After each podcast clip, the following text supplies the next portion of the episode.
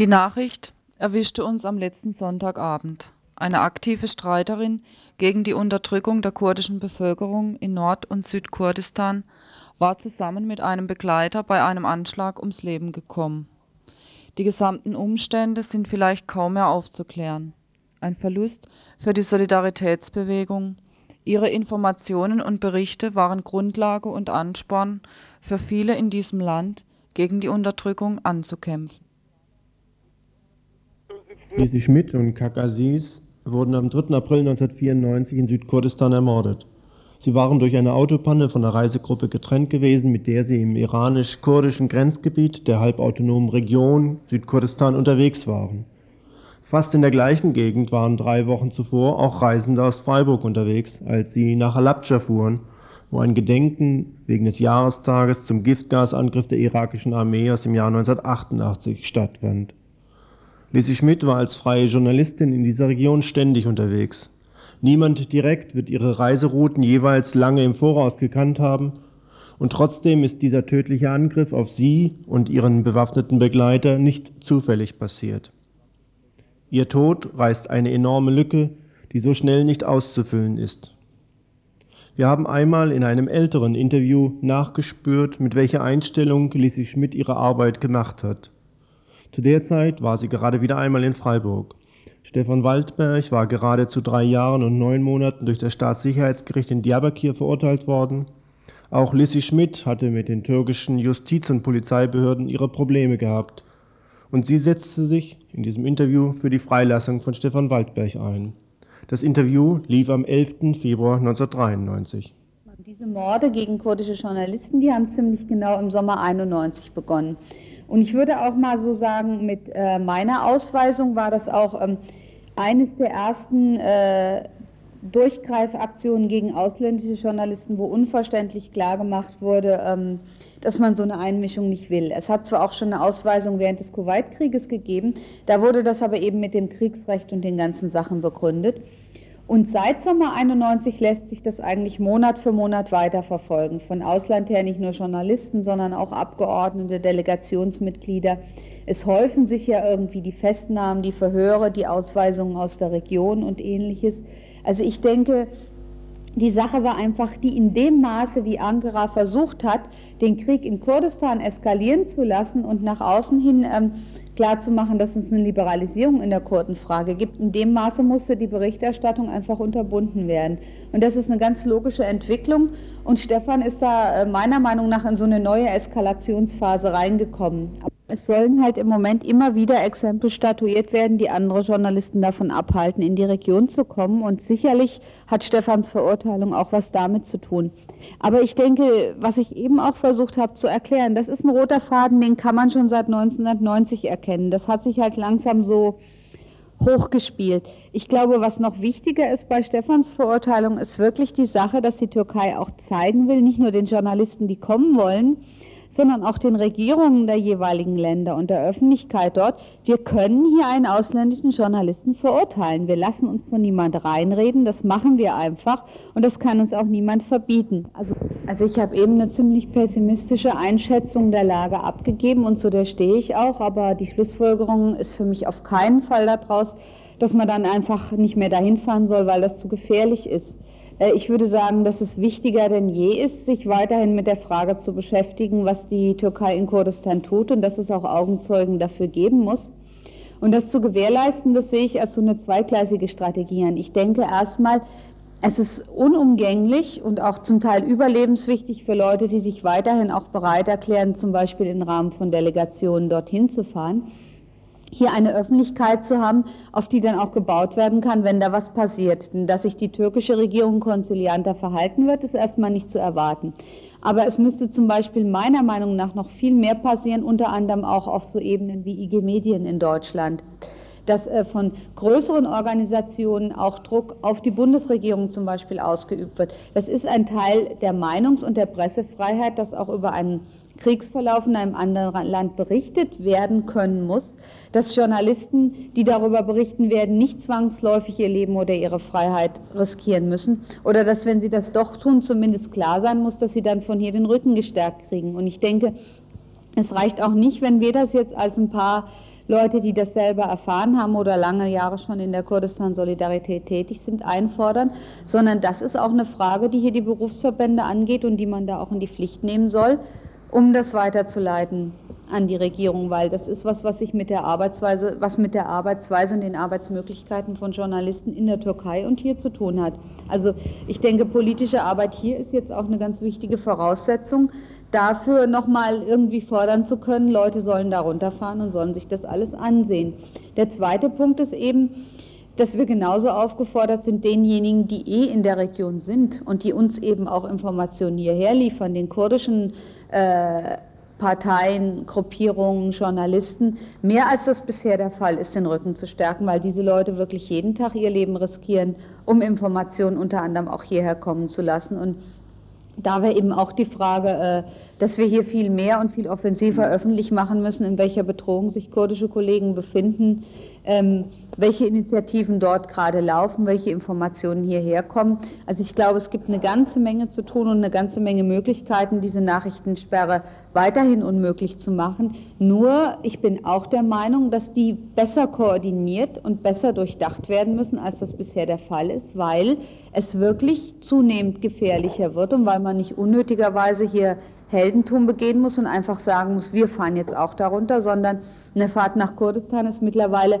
eine unerlässlich wichtige, sehr riskante Aktion, die auch als solche irgendwie ähm, klar sein muss und so vorbereitet werden muss. Und da, glaube ich, muss auch die Solidaritätsbewegung selber noch etliche Diskussionen führen, die aber nicht in Passivität enden dürfen, sondern die unter anderem auch zum Ziel haben müssen, dass es hier in der Bundesrepublik eine legitime, unterstützenswerte Aktion ist, Delegationen nach Kurdistan zu schicken und dass Solidarität da auch von allen möglichen Stellen, von Berufsverbänden über Parteien bis hin zum Auswärtigen Amt eingefordert werden muss. Und es wäre ein wichtiger Punkt, auch politische Arbeit in dieser Richtung zu machen. Soweit aus einem Interview mit Lise Schmidt vor einem Jahr hier für Radio Dreieckland. Auch sie gehörte zu den Informationsarbeitern und Arbeiterinnen aus Kurdistan. Gefragt werden muss, wer Kak Aziz und Lissi Schmidt umgelegt haben. Es war knapp hinter einem Kontrollposten der irakisch-kurdischen Autonomieregierung südlich von Suleimania. Dort gibt es Straßenkontrollen, die mehr oder weniger streng vorbeifahrende Fahrzeuge durchsuchen. Bekannte Personen kommen ohne genaue Kontrollen durch. 700 Meter hinter einer Straßenkontrolle wird aus einem Auto auf das wieder reparierte Fahrzeug der beiden geschossen. Wir haben heute mit einem irakischen Kurden telefoniert, der zwar nicht an Ort und Stelle war, aber sich an diesen Tagen in Südkurdistan aufgehalten hat. Seine Angaben sollen im Folgenden zusammengefasst zum Teil wiedergegeben werden. Zunächst die Frage, wer könnte dahinter gesteckt haben? Äh, das kann verschiedene Kräfte äh, also diese Attentat begangen haben. Einmal die faschistische Regime in Irak, da haben sie ein großes Interesse daran, solche Attentate weiterführen. Zweite Kräfte sind die islamische Bewegung in dieser, weil in diesem Gebiet äh, gibt noch übrig gebliebene bewaffnete Einheiten der islamischen Bewegung. Äh, da sind von Iran äh, unterstützt. Äh, die dritte Kräfte sind die türkischen Geheimdienste, die auch großes Interesse daran haben, gegen Lisi was zu unternehmen.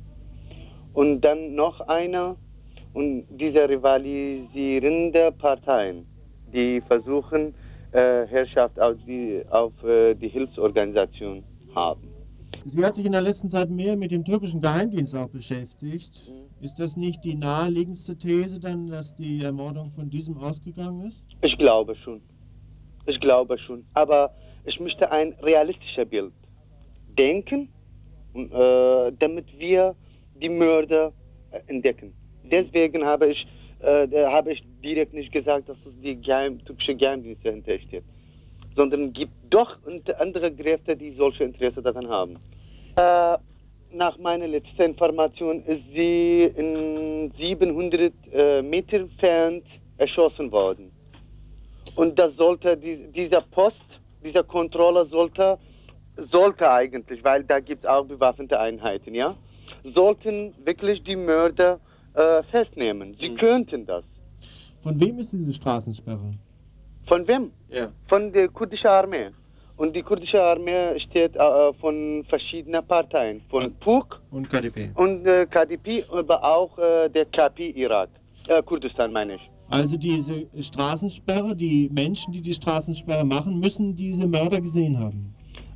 Unbedingt. Ganz deutlich. Das heißt, sie müssen eigentlich auch wissen, wer es war. Also, a- also es ist schwierig zu wissen, aber sie hätten sofort Feuer eröffnen. Sie, äh, sie hätten zum Beispiel sofort äh, Bescheid sagen und die Mörder äh, hinter die Mörder fahren. Die Frage wäre also, ob die Männer an der Straßensperre genauer über die Täter informiert sein könnten. Äh, die Demokratische Partei Kurdistan Irak arbeitet eng mit türkischen Geheimdiensten. Und sie waren auch verantwortlich über äh, Festnahme von einem von euren Ge- Genossen in Radio Dreieck. Deswegen es ist auch, auch vermutlich, dass diese Leute an, ja, dass sie auch Interesse daran haben, gemeinsam mit türkischen Geheimdiensten solche Verbrechen begehen. Wobei diese KDP in einer Erklärung in Ankara gesagt hat, sie haben damit nichts zu tun, natürlich, und sie for- fordern die Aufklärung des Mordes. Also ich habe in äh, Ihrer Zeitung gelesen, dass äh, also der Bericht über äh, diese Terroraktion, dass sie empört sind und dagegen sind und die Mörder müssen äh, schnell wie möglich festgenommen worden werden. Aber das ist natürlich äh, Medienarbeit. Und äh, noch einmal zurück zu dem irakischen Geheimdienst. Ja. Welches Interesse könnte er haben? Äh, die irakischen Dienste sind seit, seit dieser äh, Gebiet äh, befreit worden, mit Anführungszeichen, äh, haben zahlreiche Attentate begangen gegen die Menschen auf die Straße, Bombenanschlag auf die Häuser, Ermordung irgendwelcher Funktionäre oder, oder einfache Menschen. Und es hat Und- in den letzten Tagen auch, oder in den letzten Wochen, Monaten, viele Angriffe auf Ausländer gegeben. Äh, in, äh, 50 Meter entfernt von der Wohnung von, sagen wir, von meiner Tante in Suleimania, gab ähm, ein paar Tage vor die Attentat auf äh, Lisi ein Bombenanschlag auf äh, zwei UNO-Soldaten. Als Lissy Schmidt ermordet worden ist, befand sie sich gerade in der Gegend Richtung iranische Grenze. Ist diese Gegend besonders gefährlich? In diesem Gebiet äh, ist sehr gefährlich und auf verschiedene äh, Grund. Einmal wegen die türkischen Geheimdienste, damit sie irgend bestimmte Lager von PKK in Grenze zu Iran bombardiert haben vor fast eineinhalb Monaten ungefähr äh, mit 52 Flugzeugen. Übrigens, diese, äh, was die Ministerpräsident Türkei erklärt hat, ist voll Lüge. Denn die Lage existiert weiter und die Gefallenen sind Kinder und Frauen. Natürlich einige Kämpfer der PKK. Welches ist die Reaktion in Südkurdistan gewesen auf die Ermordung? Auf die Ermordung, es ist, viele Menschen sind empört dagegen, insbesondere äh, Organisation der Arbeitslosen, sogar auch die kurdische äh, Regierung. In den Medien, im Fernsehen, also tausende Menschen, sogar unterwegs, als ich äh, zurückkam, habe ich äh, Fernsehthemen und Menschen auf, die Werk, äh, auf de, der Weg nach Duhok auf sie gewartet. Soweit das Interview mit dem irakischen Kurden. In den letzten Wochen hatte sich Lissy Schmidt auch wieder einmal verstärkt mit dem türkischen Geheimdienst befasst in ihrer Arbeit. In einem Interview mit der Zeitung Özgür Gündem hatte sie im Februar dieses Jahres Folgendes berichtet. Ich habe keine Angst vor dem türkischen Geheimdienst in Diyarbakir, aber vor ihren Angehörigen in Sacho oder in Duhok schon. Südkurdistan ist voller türkischer Agenten. Die KDP arbeitet eng mit ihnen zusammen. Sie haben sogar offizielle Büros dort. Und es gibt Deckadressen, unter denen der MIT, der türkische Geheimdienst in Südkurdistan, arbeitet. Letztlich steht allerdings zu befürchten, dass nie mehr eindeutig zu erforschen sein wird, wer diese Mordaktion angeordnet, befehligt und ausgeführt hat. Ein kleiner Hinweis jetzt noch. Am Samstagabend um 19 Uhr bei Radio International wird es eine Sendung geben mit einem Interview mit Lissy Schmidt, was vor etwa drei Wochen in Südkurdistan aufgenommen worden ist. eines der letzten Interviews vermutlich. Es beschäftigt sich mit einer Flüchtlingskonferenz, die Anfang März, Ende Februar in der dortigen Region stattgefunden hat. Samstag 19 Uhr, Radio International.